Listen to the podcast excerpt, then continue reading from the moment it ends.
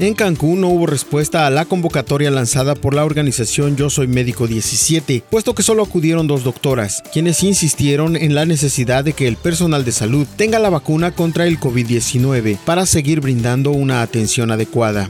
A partir de este viernes arranca en la entidad el segundo periodo de inscripciones para todos los grados de educación del ciclo escolar 2021-2022, incluyendo cambios de escuelas públicas. Toda la información completa a través del portal www.lucesdelsiglo.com.